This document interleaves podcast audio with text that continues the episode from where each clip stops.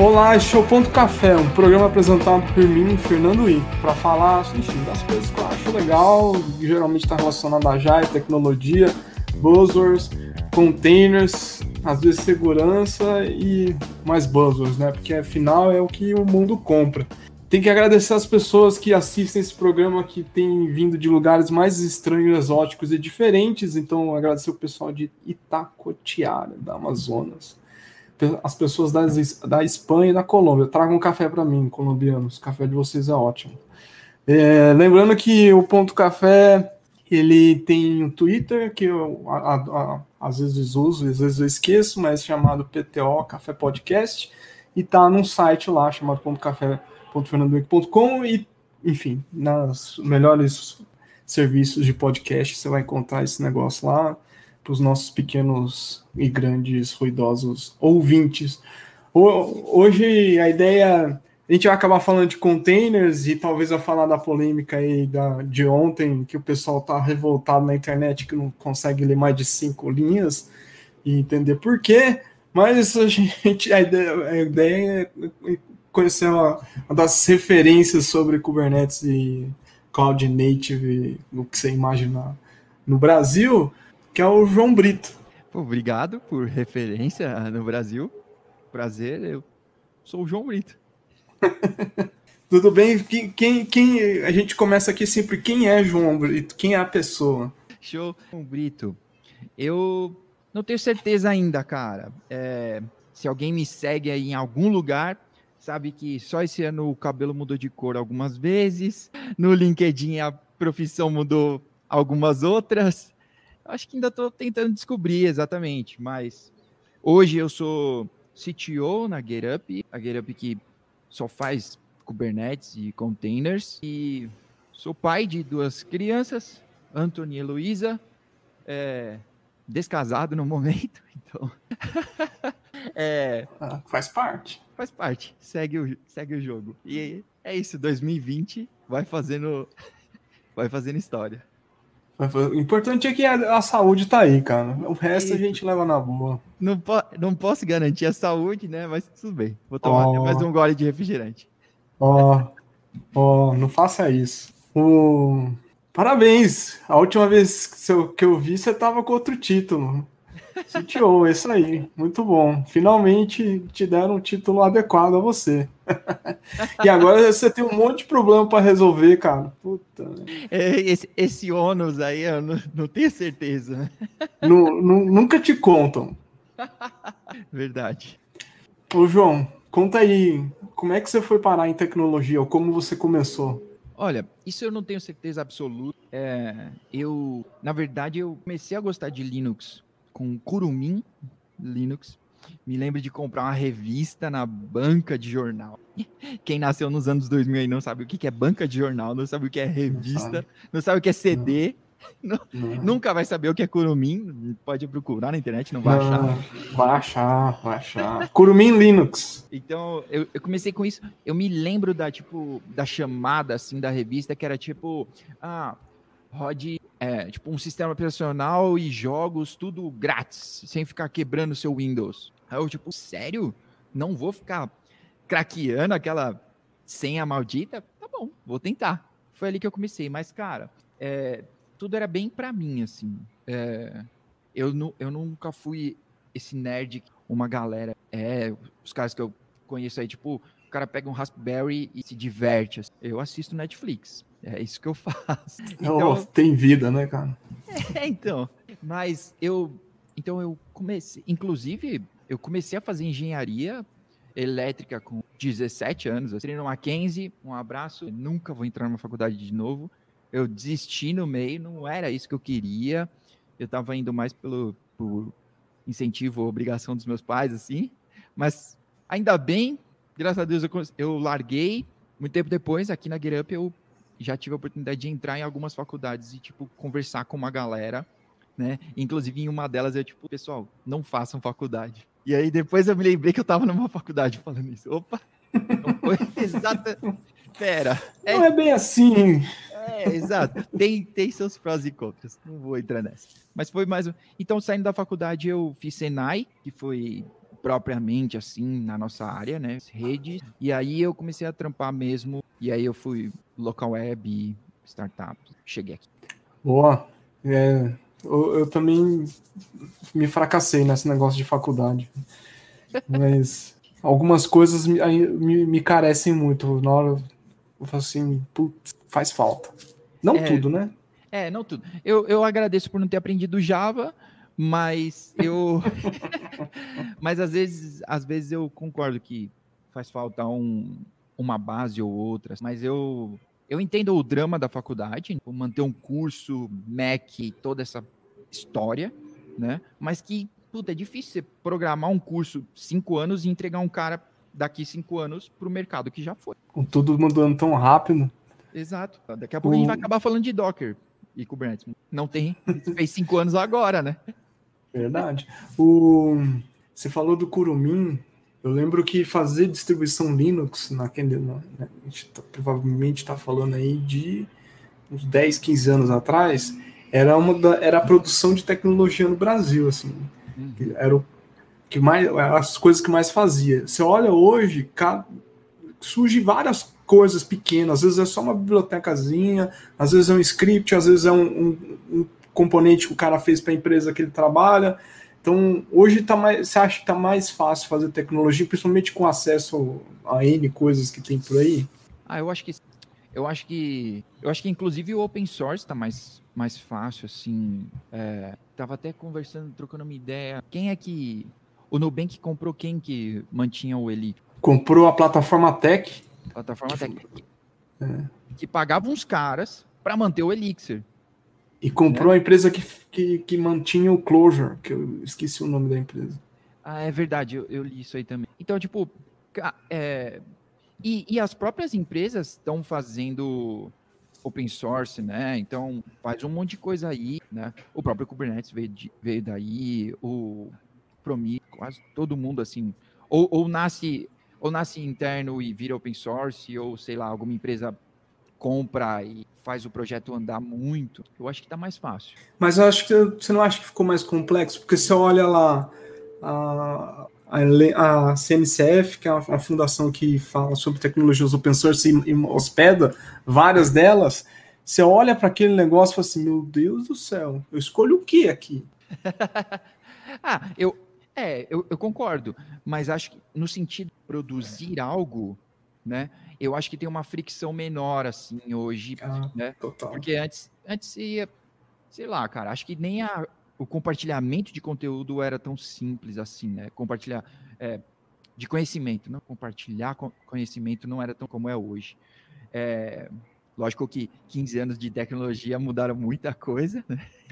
Inclusive fazer um podcast seria uma tarefa árdua. Né? É, é, era mais difícil.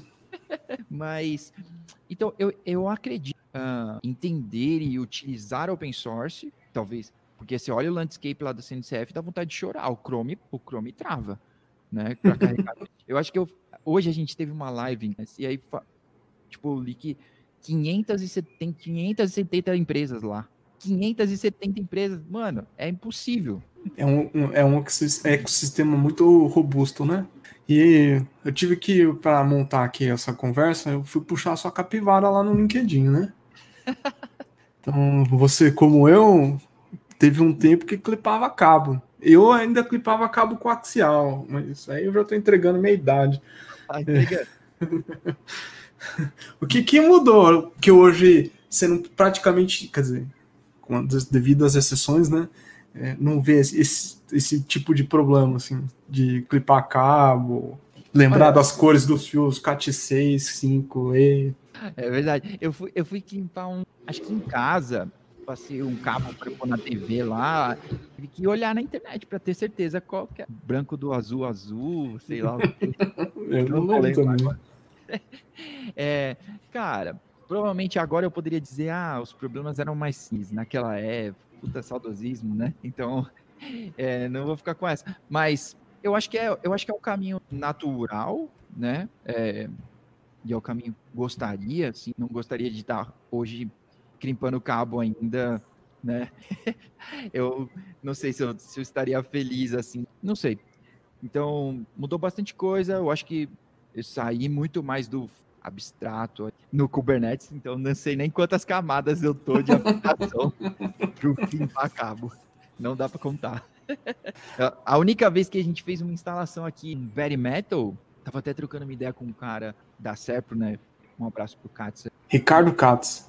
É, não, mas eu esqueci o nome do cara ah. com que eu gravei, que o Katz ah. não, não vou lembrar. Mas tudo bem.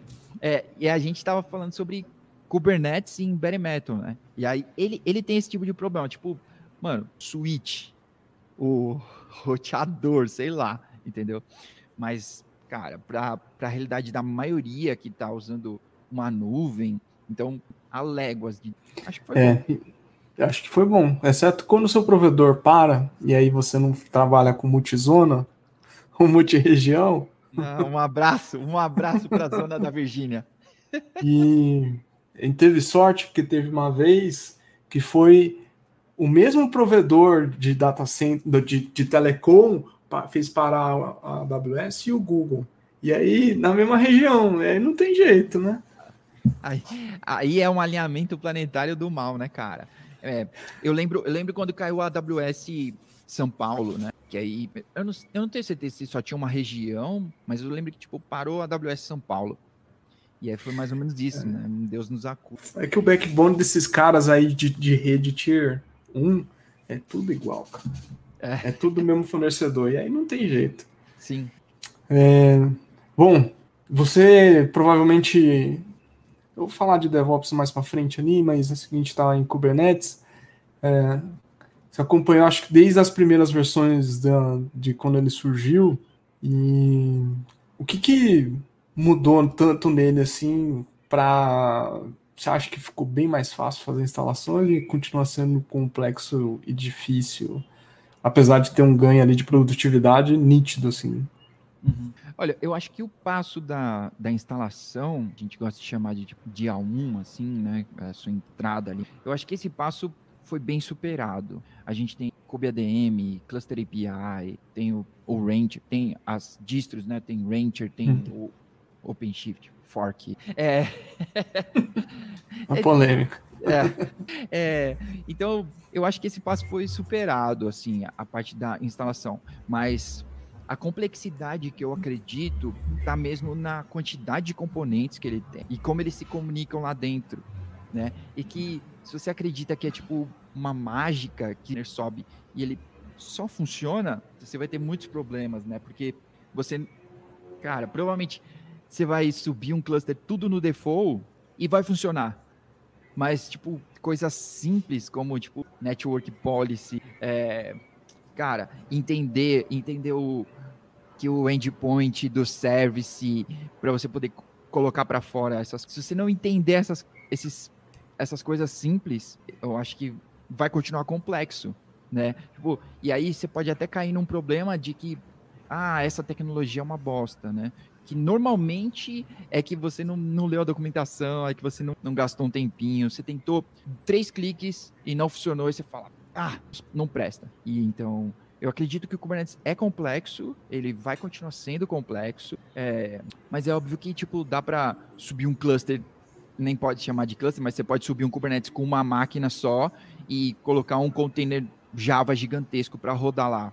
E, tipo, vai funcionar não sei se você está usando a tecnologia certa para isso. É, e como a história do, do cabo de rede ali, a tendência é que você não tenha que lidar com essa cooperação complexa nos próximos anos. Aí até o Kenson Hightower fazer a aposta lá, acho que foi uns dois anos atrás, escreveu um tweet que daqui seis anos ia acabar o Kubernetes, que ele queria, né?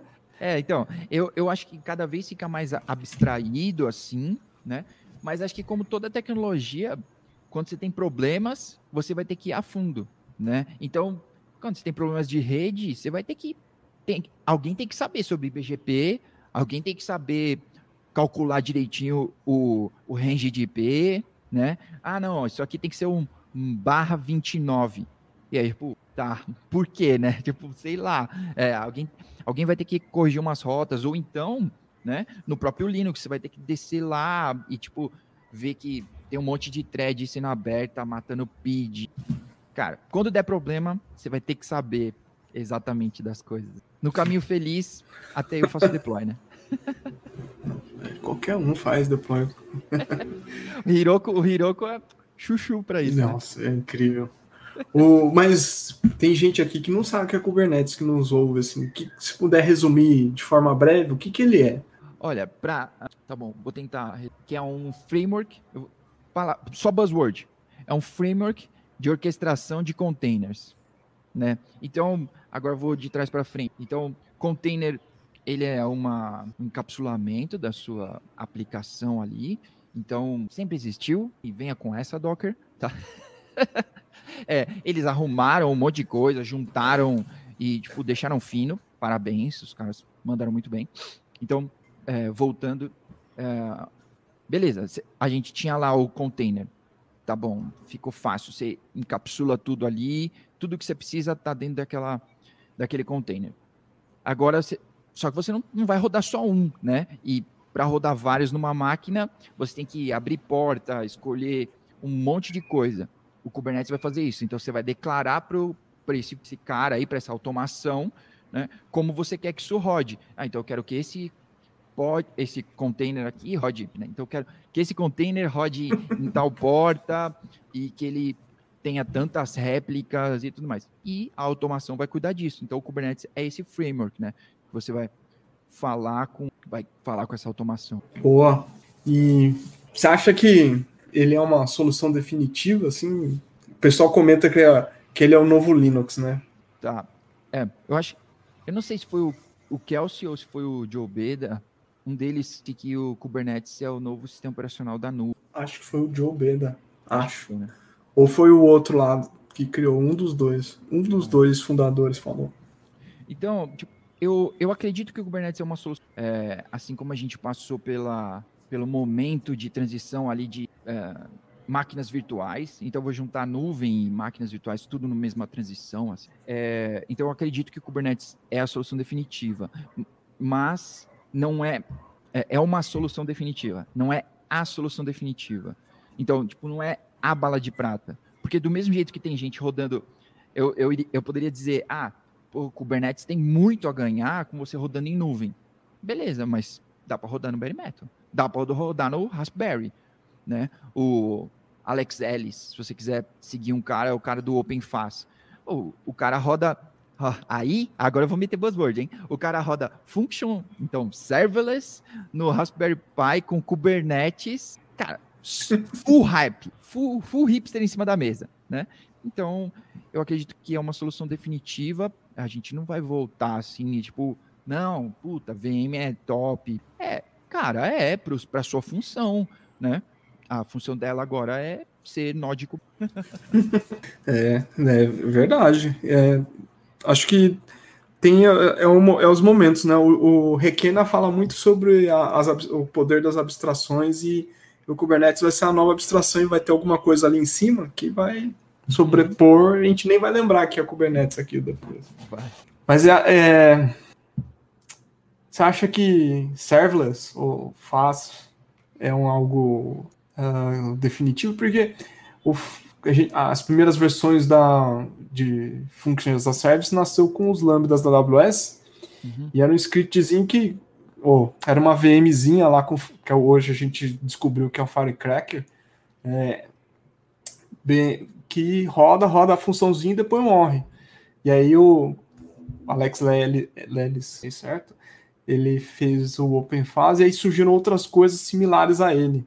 Uhum. Você acha que isso também é, é, é uma tendência definitiva? Aproveitar para dizer que serverless é, o, é a buzzword mais misunderstood, pior que DevOps. Os caras conseguiram, numa sequência de pouco tempo, assim, errar numa buzzword pior do que DevOps. Bom, então explica. agora, agora todo mundo ficou curioso. Não, porque, cara, é, Function as a Service, né, que talvez seja o nome científico, né, do serverless, né, ficou desaparecido, né? É, puta, são poucos que vão falar, ah, não, meu function aqui, ou só quando ele quer dizer exatamente que ele não tá, não, eu não, não faço buzzword, sei lá. Então, beleza né? Porque serverless ele te remete a isso, né? Ele, ele parece que quer te apontar para tipo, mano, não tem mais server. E tipo, tem o quê? Não, não tem mais. Só roda a sua função e vai dar tudo certo. A AWS dá conta disso para você. É, nós uhum. somos uma, uma entidade mágica que não tem CPU e memória por detrás. Ô, oh, oh, cara, sério. a gente falou da faculdade aqui, sério. Volta, volta no primeiro dia de. Cara, CPU e memória vai ter isso em algum momento. Vai descendo e você vai encontrar, vai crimpar um cabo em algum momento. Então, eu acho essa essa para mim é o, é o péssimo do nome. Mas respondendo a pergunta, eu acho que que Function as a Service tem um tem o seu espaço, né? Mas eu acho que ganhou um hype um tempo atrás que tipo todo mundo, nossa, cara, para tudo e os seus microservices vão ser quebrados mais ainda e você vai fazer em function. E aí, de repente, a galera tentou fazer uma ou duas, dez, seja uma boa. Vamos. Quando, se não tá usando de, em cima, é, dentro do Kubernetes, quando olha a fatura, cara, o nego então, fica. É, e, e, quando o cara olha o Loki, eu não vou me lembrar a startup que tinha, que a gente conheceu no Cubo, no Cubo do Itaú, fomentadora de startups ali, é, que os caras escreveram a startup em cima de Lambda. E beleza, os caras conseguiram começar a andar e tudo, mas full lock-in. E aí a AWS cobra e ela cobra, não quer nem saber. E aí, tipo, o cara vai fazer o quê? Daqui a pouco ele foi crescendo que saia mais barato reescrever tudo do que manter. E aí, no pé, entendeu? Então, não sei se de repente valeu a pena. Então, eu acho que se você vai adotar Function as a Service, é, escolhe escolhe com cuidado quem qual lock-in você vai abraçar, né? Você vai ter que abraçar algum, mas escolhe com sabedoria. Bom, essa parte do lock-in é interessante porque como distribuições Linux, cada uh, provedor de cloud tem sua forma de implementar Kubernetes. E putz, cara, tem, pelo menos na minha experiência, eu não, não posso dizer o nome aqui porque depois eu me lasco, mas é, tem uma delas para o processo de autenticação é tão ruim. Que, puta, é só implementar RBAC direitinho lá, cara. Não precisa fazer essa coisa medonha que eles fazem. Mas você tem mais experiência do que eu com, com esse negócio aí. Acho que você tem outras dores, assim. É, você acha que, que as implementações gerenciadas de Kubernetes ou as versões, distribuições, elas modificam tanto a que faz ele perder o, o a facilidade ou a essência, enfim? Uh, acho que não, né? É, eu acho que o core, assim, ainda permanece o mesmo, né? Mas o, o grande lance é que você já está lá na nuvem do cara, então você inevitavelmente começa a plugar um monte de coisa, né? Então você, ah, vou rodar a autenticação deles, eu já tenho os usuários aqui. Então, mesmo que seja um rolê, você vai seguir o how to e beleza, você põe para rodar. É, aí você, ah, tá bom, vou rodar o, em vez de rodar o log dentro do meu cluster, né, eu vou usar no serviço. Você percebe que a fatura explode. que algum que algum dev vai deixar o stack trace ligado e, e aí você pá, você fica pobre no mesmo dia. É, então, eu, o que eu acredito que acaba que acaba aloprando são essas outras coisas que você vai plugando ali no, no, seu, no seu cluster. Que aí depois você fica meio dependente disso e você... Porque no final das contas, a gente é. A gente tem um lock-in nas ferramentas. Né? Você já aprendeu aquilo. Tem um lock-in de conhecimento. Eu já aprendi tudo aqui, tem uma curva. Então, eu, eu vou reimplantar tudo é, porque de repente a fatura está um pouco mais barata ou tem uma feature X, sei lá se vai valer a pena, né? Então tem que tomar um cuidado extra, assim. Mas acho que do core, assim, dos cluster, dos Kubernetes gerenciados, pelo menos os quatro que eu, é, AWS, Google, Azure e DigitalOcean, é, acho que dos quatro, acho que o core funciona relativamente igual, similar, é, vamos dizer. Verdade, tirando a porra da autenticação, desculpa. É, que, puta, lá. é jogo duro. Então, como como fazer a implementação nesse contexto que você está falando? É, até eu tava, vi uma apresentação do pessoal do iFood esses dias. Eles falam assim, cara, a gente decidiu instalar por conta própria porque a, a implementação do fornecedor, do provedor de cloud, não deixava, deixava a gente muito amarrado. Uh, bom, eles têm condições de fazer isso, né? Tem gente pra caramba na engenharia, mas assim, tentando montar um, mini checklist assim, do, da pessoa fazendo boa prática, pensando, né, prestando atenção nessa observação que você falou de como acoplar coisas e isso acabar estourando o seu orçamento, que o, o Queen lá da, da, da, da, não é da AWS, o cara lá de Cloud Economics, que é super engraçado, que tá, tá fazendo o a, a, a, como é que chama? Assim, acompanhamento do reinvente por ele é, é divertido. Então, o evento da AWS é, é bem divertido. É, como é que você, a gente pode olhar a implementação de Kubernetes com essa observação crítica que você fez de não, não ficar fazendo lock-in demais, ficar muito preso nele, né?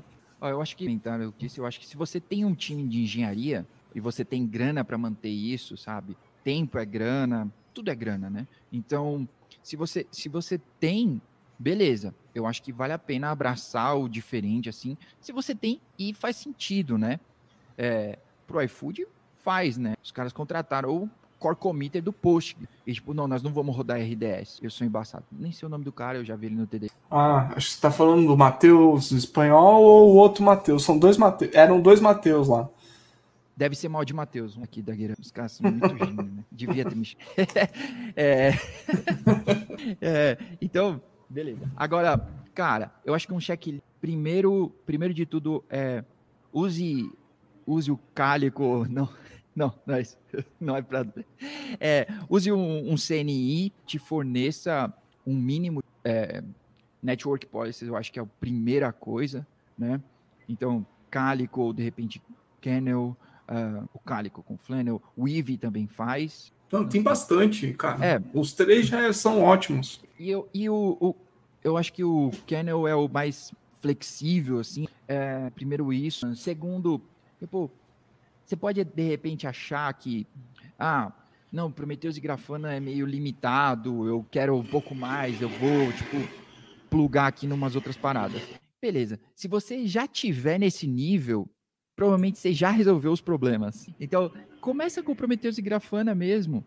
Começa monitorando as coisas normais. Tipo, dá para baixar lá no Grafana, na Grafana Labs, assim, uns templates que já tem coisa pra caramba, assim, que já dá para você sobreviver a muitos problemas. Que quando você já tiver resolvido todos os problemas que aquilo lá já monitora, você já vai estar tá indo em bits. Então, Prometheus e Grafana para monitoração é top. Né? O Loki, então até outro dia, ELK era a stack, assim, logs, mas acho que o lock está vindo aí com bastante força, que é da própria Grafana, né? Então, te dá uma possibilidade de você, num único Grafana, juntar seus logs com a sua monitoração. Então, oh, você, que legal! Se você usar um pouquinho mais da, da feature do cérebro que ou a evolução ou Deus te deram, um dos dois assim, é, ainda não decidimos. Então, se você usar um pouquinho, você consegue de repente ter métricas de negócio e mais um monte de coisa ali, ainda for free, tá? Naquelas porque você ainda está investindo tempo, né? Mas é métrica de negócio, ninguém vai ter a métrica do seu negócio feita já. Não espere por isso. Ninguém vai Então, se, se ninguém vai ter, vai no open source. É, é mais fácil de você é, customizar para sua necessidade. Então, de redes, monitoração, eu acho que é muito importante, sim, porque te dá visibilidade. O Diogo sempre, é, eu gosto dessa comparação que ele fala, de, tipo, cara, você não pode estar num voo cego. Você tem que saber, pelo menos, tipo, para onde começar a sua investigação. Que você está olhando. Pô. Uhum. Então, monitoração. Fuja do service mesh o quanto der. É, é tipo, cara, é uma bucha. É uma bucha isso, sabe? É, se tem uma galera assim, tipo, por causa de MTLS, ou sei lá, algumas coisas assim. Eu, beleza, tem sua necessidade, mas às vezes, tipo, um gateway de API já faz, já quebra um monte de coisa que você precisaria resolver. Então, dá uma olhada, vê se você realmente precisa disso. É, só complementando o que você está falando, TLS não é um negócio trivial. Então, quando você, mesmo você, você o Kubernetes usando Service Mesh com MTLS e, e etc, é, um, é uma treta do caramba, porque é um negócio chato para fazer e complexo. Não adianta falar que não é porque é. é. E meu, então você vai rodar as primeiras versões de Service Mesh? Vai sim. E se for com, estude bastante. Porque é. a hora que dá pau, velho. E é, se você vai com, é, vai com calma, vai, vai com medo, sei lá. Porque é difícil, cara, é complicado. Vai, vai com calma, assim, vai no simples, né? É, às vezes a galera quer.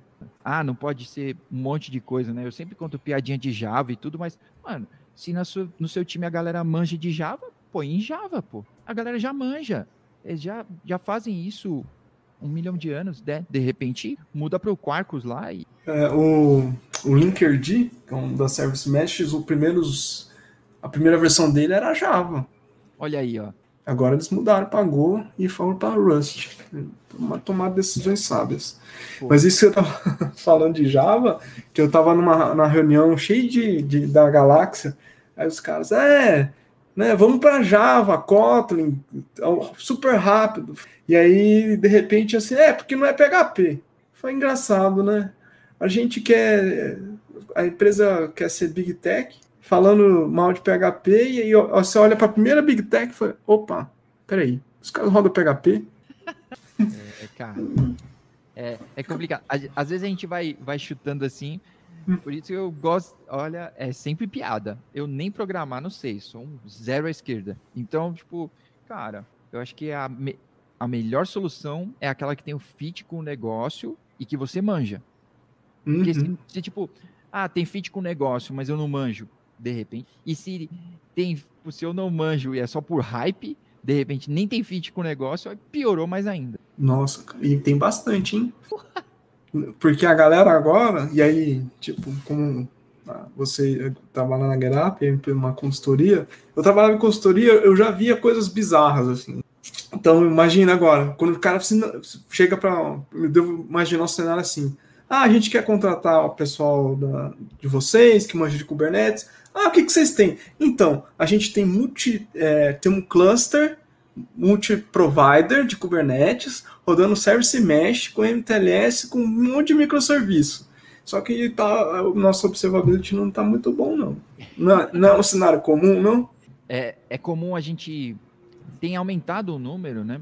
Eu, quando eu cheguei na GitHub 6, a gente ia explicar o que era Kubernetes, estava explicando o que era container, tinha um convencimento técnico. Mas aí, é, hoje, né, então, último ano, assim, tudo mais, tem aumentado a quantidade de empresas. Cara, tá faltando braço, eu, tô tendo problemas que eu não consigo resolver a tempo, é, ou que eu não consigo resolver erol, assim, e o problema tá lá. É, mas só que, tipo, a gente tem uma coisa que acontece muito, assim, né? A gente até brinca aqui dentro que saiu no Medium, pode esperar, vai vir, vai vir um pedido. Vai vir um pedido. saiu, não, saiu no Medium, tem 100 claps assim, pode saber. Vai ter que. Alguém quer fazer um lab disso. Eu nem. É, lab eu nem censuro, né? Sei lá. Acho que é válido, mas é, às vezes você encontra clusters em produção, assim, com negócio alfa total. Alfa até de conhecimento, sabe? Alfa que o time não manja, né? Alfa nesse sentido. Então, tipo, será que foi uma boa decisão? Quem, quem autorizou isso aqui? Que, porque sysadmin quer rodar. Tá bom, mas quem autorizou? Quem, quem foi que deixou ir para prod isso aqui? Sei lá. É, tem que fazer encarar como fosse uma implementação de um serviço para um usuário, né?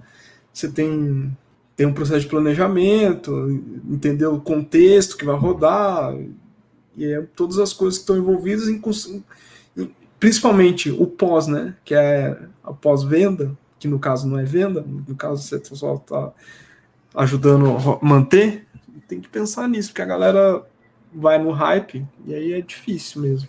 É. E, aí do, e aí do dia 2 em diante, cara, aí você tá lascado, né? Porque você vai ter problemas. Se tem uma certeza que você pode ter, é essa, vai dar pau. Vai dar pau. Vai.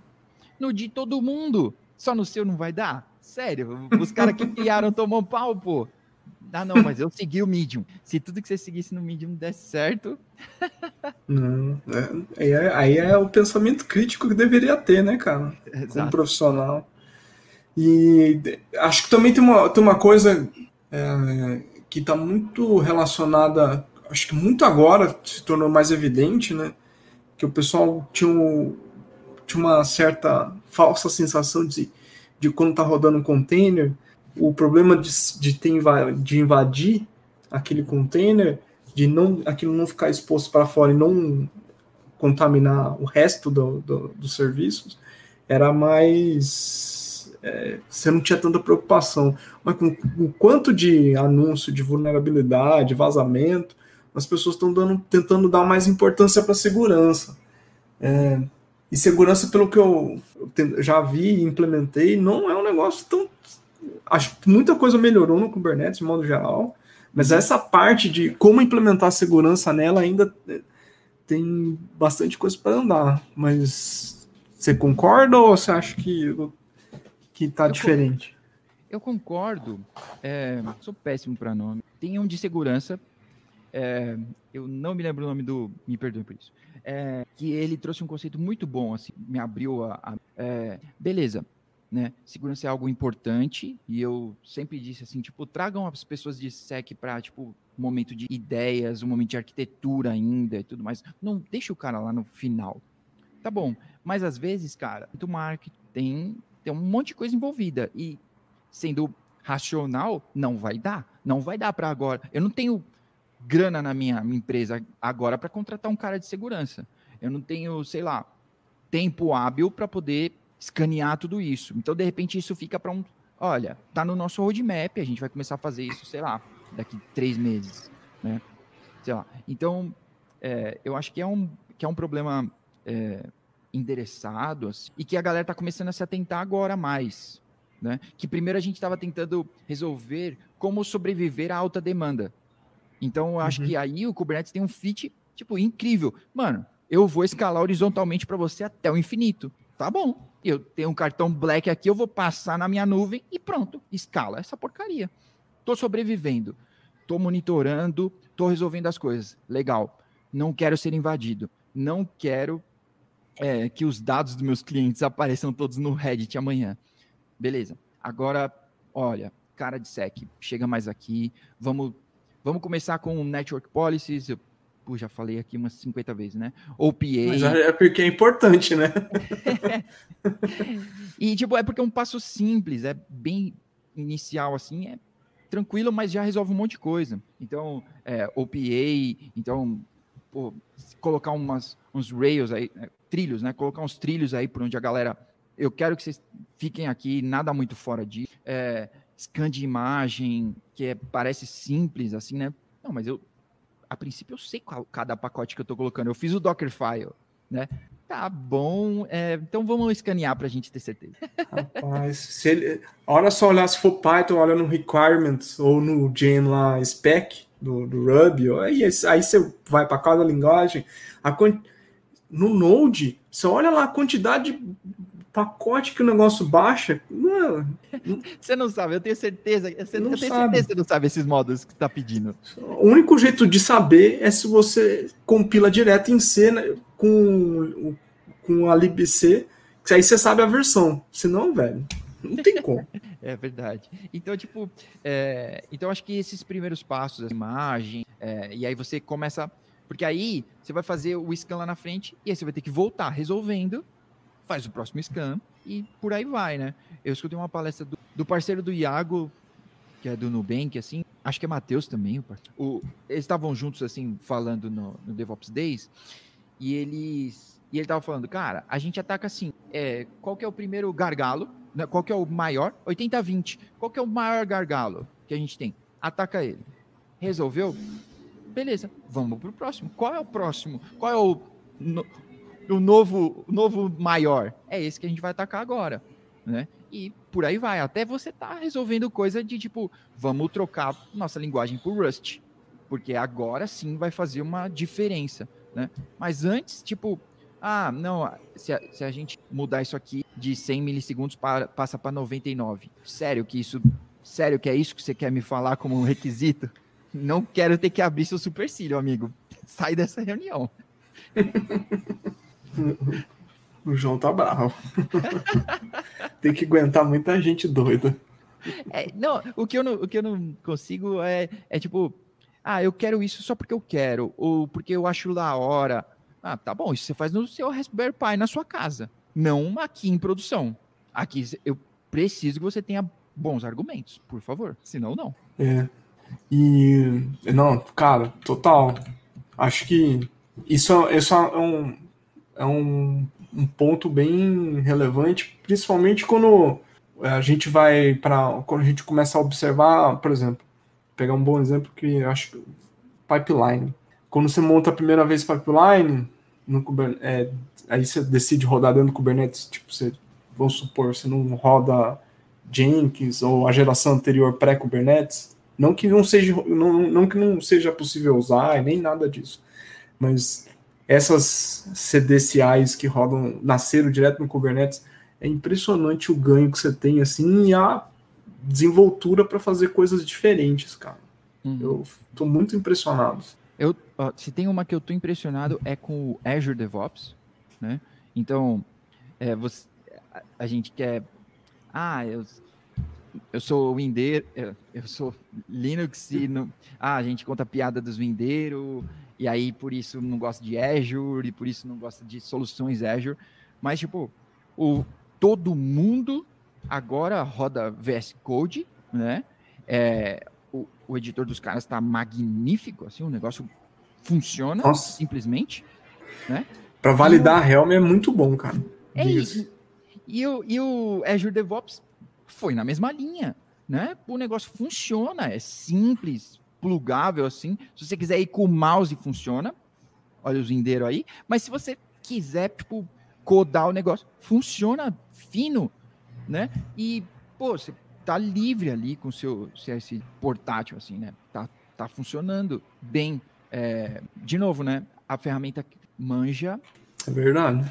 E qual desses projetos eu, eu tenho eu tenho eu, gosto muito do crossplane assim acho que eu só usaria Terraform para provisionar o cluster Kubernetes e depois rodaria tudo dentro do crossplane mas é, tem óbvio tem outros projetos que são muito interessantes. Tem o e o crossplane roda um negócio bem massa que, o que o pessoal lá da da Alibaba tá fazendo que é o AM que é, é, acho que vai render muita coisa, mas não, tô, não é eu para estar tá falando, é para você estar tá falando sobre os projetos que estão relacionados a Kubernetes ou o ecossistema de Cloud Native Kubernetes que te chamam a atenção aí, que vale a pena dar uma olhada aí nos próximos meses e que você acha que pode dar um bom caldo assim.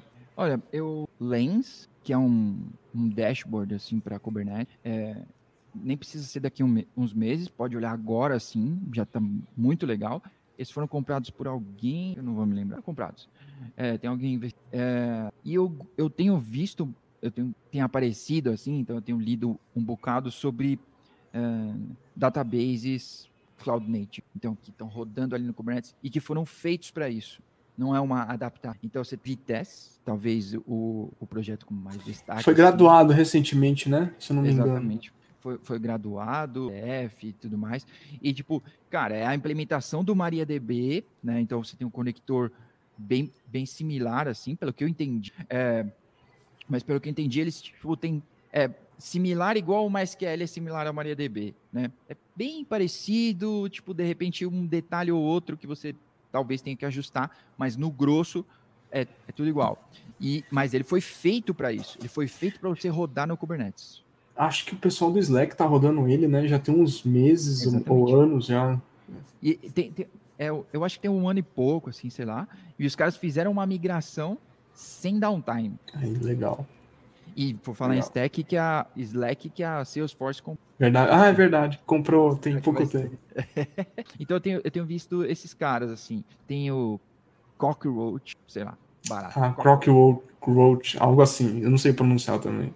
É, CockroachDB é, também tem uma boa performance. Então tenho lido sobre esses caras, sobre essa integração assim, porque stateless, stateful assim para aplicações em geral, aparentemente está resolvido, né? Eu acho que às vezes tipo, ah, tem um problema ou outro, mas são umas coisas que a gente cria. Que a gente cria uma necessidade, cria um problema e tipo, puta, o que que eu vou fazer para resolver esse problema que eu criei? Para de criar problemas. É, mas, então, eu acho que tá, eu acho que a comunidade assim tá voltando para isso, né, para resolver esses problemas, os de segurança e os de bancos de dados, né? Até tem uma, uma talk deles que vai ser um dia desses, eu gostei muito da chamada, que é tipo, ah, rodando database no e não perto no seu Kubernetes. Eu achei muito bom essa, essa deixa de tipo, não perto, né? Não é, ah, não, tá aqui, tá aqui na nuvem, mas tá no RDS. Tá, ele quer rodar dentro, quer usar o que o seu cluster. Então, sua infra vai ser só Kubernetes. Não tem umas coisas. Vamos ver. Eu, eu, eu acredito bastante nisso. Já, já rodo Cassandra há bastante tempo. É, não vou entrar na treta do Kafka dentro do Kubernetes. É, coisas do tipo assim. Então... Oh. Essa é a treta. Não, mas é a treta do Kafka no Kubernetes é da semana passada. A dessa semana é outra. Ah, Kafka é um banco de dados que rola. Quer dizer, não é um banco de dados, mas ele tem os mesmos problemas de um banco de dados. Então, ele está falando de aplicação stateful. Então, a galera ficar. Se você não tem preocupação de rodar stateful, então o Kafka está fazendo merda. Oh, falei bobagem de novo. Mas eu lembro de uma vez, em uma empresa que eu trabalhei, a galera tava rodando Kafka, não usava Kubernetes naquela época, usava é, DCOS, e eles usavam a nuvem e falavam assim, não, a gente está usando a NFS da AWS, que no fundo é NFS do, de, de rede, e o Kafka tá corrompendo toda hora. Eu falei, galera, esquece essa porcaria aí.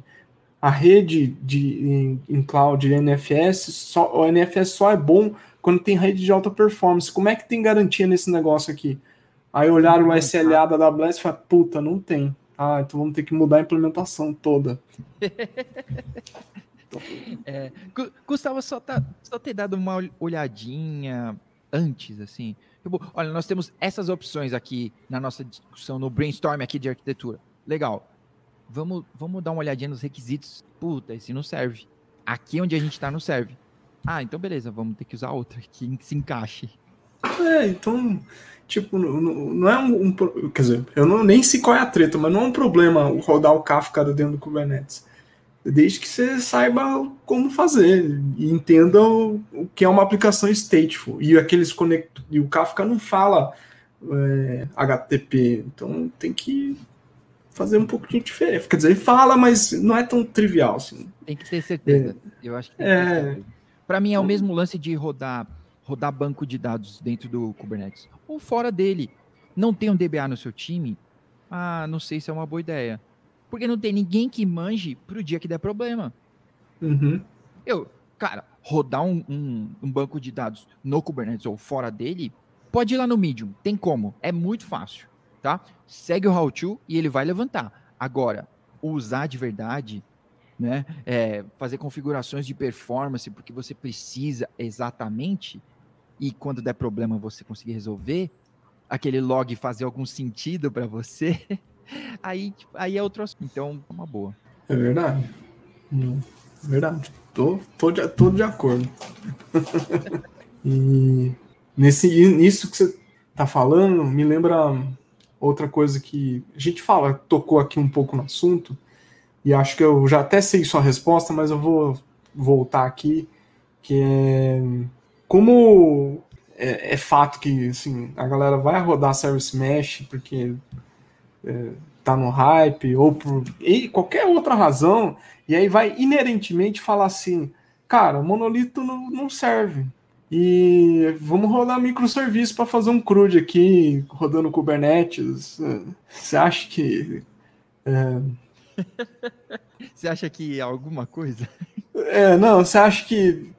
Sim, faz sentido rodar um monolito no Kubernetes, ou se já sai tudo fazendo service mesh, é, o que, seria uma prática, uma boa, uma boa recomendação para fazer? Olha, é, eu não sei se foi o primeiro, mas é um dos primeiros memes lá do Memenets né, no Twitter. é muito bom. Cara, poucos, poucos Twitters eu deixo ativado para me trazer é, alerta, né? Mas do Memenet é com certeza, pode ser a hora que for. Tweetou, eu quero ver, eu quero saber o que que for. É que tem um. Então imaginem agora, fechem seus olhos, imaginem agora um caminhão daqueles guincho plataforma que ele que em cima dele tem um, um daqueles. É, daquelas motoquinhas de criancinha. É, é, muito bom. E aí eles tentaram, tipo, você rodar um WordPress no seu Kubernetes. Porque, tipo, cara, é você vai tirar benefício mesmo? Faz, faz sentido? O mínimo do Não sei. Não sei se faz. De repente, se você, tipo, é o usuário de WordPress, tá bom, né? Você é, mas, você, é, um pro, você é tipo, ele montou uma plataforma em WordPress. Isso, isso você tá servindo para os outros WordPress. Mas segundo dois caras que eu sigo no Twitter e eu escuto o que eles têm para falar, então um deles é Kelsey Hightower e o outro deles é Fernando Wick. Segundo Não. esses dois caras, eles falaram que monolito, monolito é o monolito is the new black. Então, microservices caiu, Martin Fowler não sabe nada. Segue esses dois aqui. Monolito é o, é o novo lance. Não, mas é que é, eu acho que do, a gente estava falando piada de Java aqui, e é a mesma coisa que a gente faz piada de monolito. Tipo, uhum. ah, que porcaria, vocês têm um monolito aí em PHP. Tá bom, mas ele atende o que a sua. Atende. Ele, ele a sua equipe manja disso? Faz funcionar? Faz. Então tá bom. Então é, é uma solução foda. Ah, mas não tem Kubernetes, não tem Istio, não tem nada aqui. Tá bom, mas atende e entrega? Sim, boa. De repente, nem precisa. Tá legal. Pensa num novo produto, usa suas horas vagas para pensar no novo produto, na nova coisa que você vai vender. É. lá. Não, não gaste seu tempo queimando a cabeça com, tipo, ah, vamos quebrar isso aqui, vamos escrever em vai todo mundo agora sentar e aprender o Rust. E a gente vai quebrar tudo, a gente vai ter 10 mil bancos de dados aqui para seguir microserviços by the book. Tudo a gente vai fazer by the book aqui. Todo mundo vai comer Martin Fowler do começo ao fim é, no café, almoço e janta. E aí, cara, não sei se de repente faz sentido para o negócio. Muitas vezes a gente está tratando, tipo, tec tecnologia é o, é o negócio. Não, agora o meu negócio é tecnologia. Hum, se, será? Tipo, seu produto é Nunca é. é. Tipo, sei lá, você é a AWS. E mesmo a AWS, o produto dela não é tecnologia. Não. Ela vai lá e fala que você vai usar aquilo para o seu negócio. Nunca Exato. tá. E, e, tipo, ela, ela é igual a Apple, tipo, ela cria uma demanda. Ninguém usava Function as a Service nenhum. E os caras criam Lambda, serverless é the new black. Ah, tá. ô, ô, ô, João, tem. Eu vejo muita dificuldade nas equipes, empresas maiores, da galera é, usar o Helm, principalmente desenvolvedor, usar o Helm, porque o Helm, o Helm é massa, é bem legal, mas ele é complexo para você montar a primeira vez, fazer ele rodar e tal. Então, eu vejo muitas empresas montando equipes de tecnologia ou focado em produto, mas aí com diferentes perfis. Aí tem um cara de infraestrutura que a, a maior responsabilidade dele é manter o Helm e o, e, o pedaço da esteira ali que vai rodar a aplicação, na, aquele conjunto de aplicações. É, tem uma boa solução para tentar tratar isso no sentido que o desenvolvedor ele não precisa aprender a mexer com o Helm, aprender a fazer aquela configuração gigantesca de, no YAML, mas que ele consiga usufruir do Kubernetes e todas as outras coisas que estão envolvidas, que, que óbvio tem ganho de produtividade? Acho que um, um primeiro passo, quando está saindo do zero, acho que um primeiro passo é um bootstrap, né? É, um bootstrapzinho que, tipo, se encaixa bem na sua empresa no básico, que aí, tipo, cara, o cara vai preencher umas coisas, assim, é, mas eu acho que nada substitui compartilhar conhecimento. Tipo, cara, Tech Talk dentro da sua própria empresa. Galera, minha empresa tem três pessoas. Parabéns, tá fácil então. Quer dizer que tá fácil para vocês. É tá, mais fácil arrum... compartilhar o conhecimento assim. É, arrumar a agenda é uma tarefa fácil para vocês. Tá? Deixa virar 10 para você ver. É. Então, é, compartilhar esse, esse, conhecimento, por quê?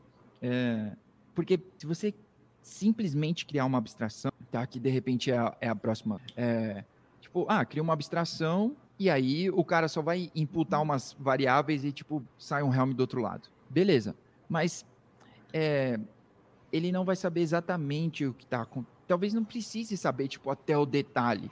Mas é que o Helm está muito próximo dele. Está muito próximo do que o desenvolvedor precisa saber. É, eu acredito que o desenvolvedor tem que saber, tipo, ah, quanto de memória e CPU essa aplicação que você está desenvolvendo come. Não sei. Sai daqui e vai descobrir.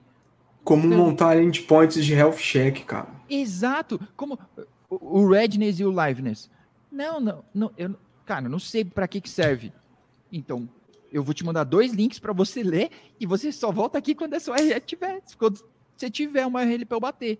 Cara, porque são coisas básicas assim, que de repente, às vezes o que a gente vê é tipo a galera re reinventando a roda. Porque você, tipo, não, é que a gente está colocando variáveis de ambiente em outro lugar. Que outro lugar? Não, é porque tem um script que lê quando inicia, e aí ele recarrega isso e tudo. Não, já implementaram isso, tá? Chama variáveis de ambiente. Job Factor lá. É, então, tipo, Job Factor já daqui a pouco tá debutando aí, mano. E você encontra dev que nunca leu. Nunca. Pô, eu conheço um milhão de sysadmin que conhece o Web Factor e poucos devs. Você vai conversar com o dev, ele tipo, 12 quem? 12 um soco no seu estômago, desenvolvedor. Sai daqui, cara. Pô, sério, você deveria saber, sabe? Sei lá. Então, eu acho, eu acho que é isso. Eu acho que tem que compartilhar mesmo o conhecimento. Tem que, tem que saber, vai ter que investir um tempo e a galera tem que saber mesmo. São, são umas coisas que são meio core, assim, que gastam. Não precisa, o cara não precisa ser YAML engineer, mas, mas YAML também não é, é, engenharia de foguete, é uma coisa. É, é, e tem muita coisa que está ali no declarativo que é fácil de entender com pouco.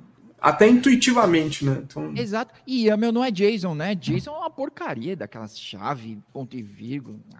Ô, oh, cara, isso que você não lidou. Não sei se você lidou com XML. Nossa. Não, nada, nada de XML. Você, Graças você tá fe feliz. XML, nossa senhora.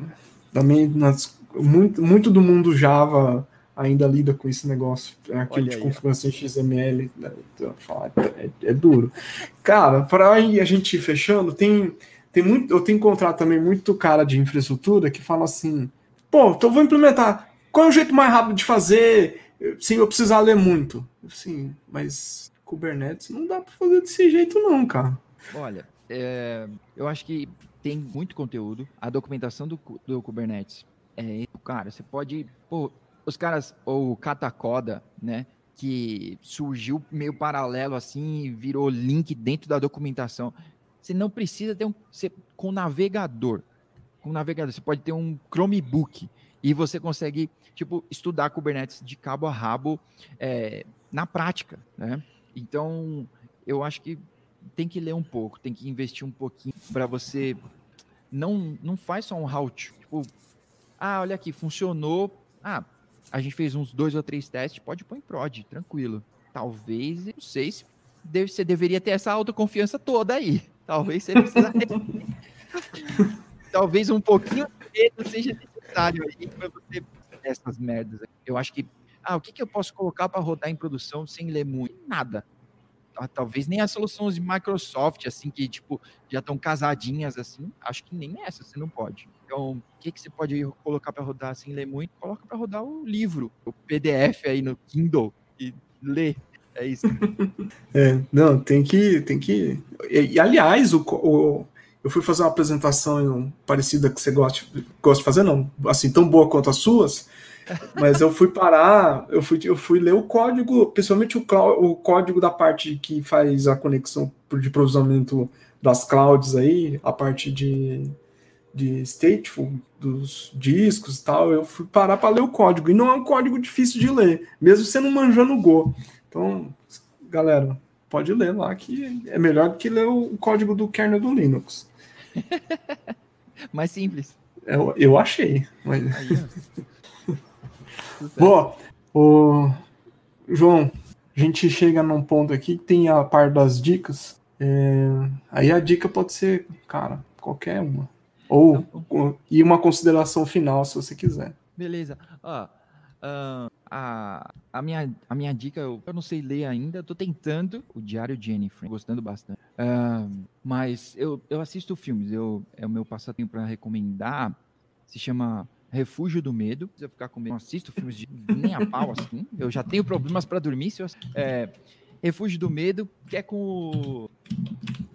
Refúgio do Medo, eu pensei aqui para Não é Ilha do Medo, cara? Não, não. Ilha do Medo que é com o DiCaprio. Não, é, é Refúgio do Medo mesmo. Que é com maravilhosa, como é que é o nome dela? Kate. Enquanto ele vai... Kate Bessinger. Ah, ela é incrível. E, e com o. E com o um carequinha, vocês vão reconhecer assim, é o Benquinho. Cara, esse filme é ele muito legal.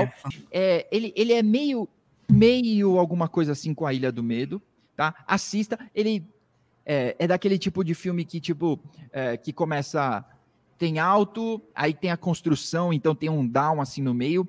Suporta isso. O filme é muito legal, vale a pena assistir até o final, assim. É um bom filme. É, então, vale a pena assistir. Tá? Boa. E a minha consideração final é ouça o Cubicast, tá? Compartilhando aí um conhecimento Incrível. do caminho.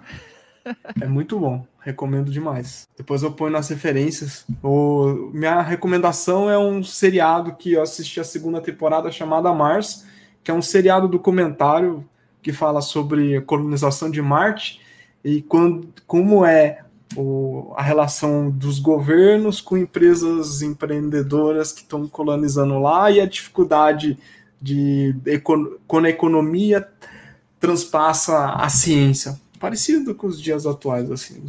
Lembra um pouco? Lembro. E quando chegar em Marte já vai ter um Bradesco e um McDonald's, né? Ah, com certeza. O McDonald's eu, eu, eu vou lá fácil. Nossa, vou também. é isso, galera. Obrigado mais uma vez. E esse papo foi extenso, mas foi divertido. Mas tem uma hora que tem que acabar, porque o João precisa ir embora, que ele tá na, no trabalho dele, né? Então, o, o Diogo, deixa, faz ele ficar em casa. Não deixe ele trabalhar, não, que a, a Covid tá aumentando. Eu, ó, eu, moro, eu moro bem pertinho do escritório. Venho andando assim, rapidão, tipo, cinco minutos do escritório. Eu venho porque a internet é boa e tem ar-condicionado. Ah, ar-condicionado é, é uh. fundamental. Muito bom, galera. Obrigado e até a próxima. Valeu.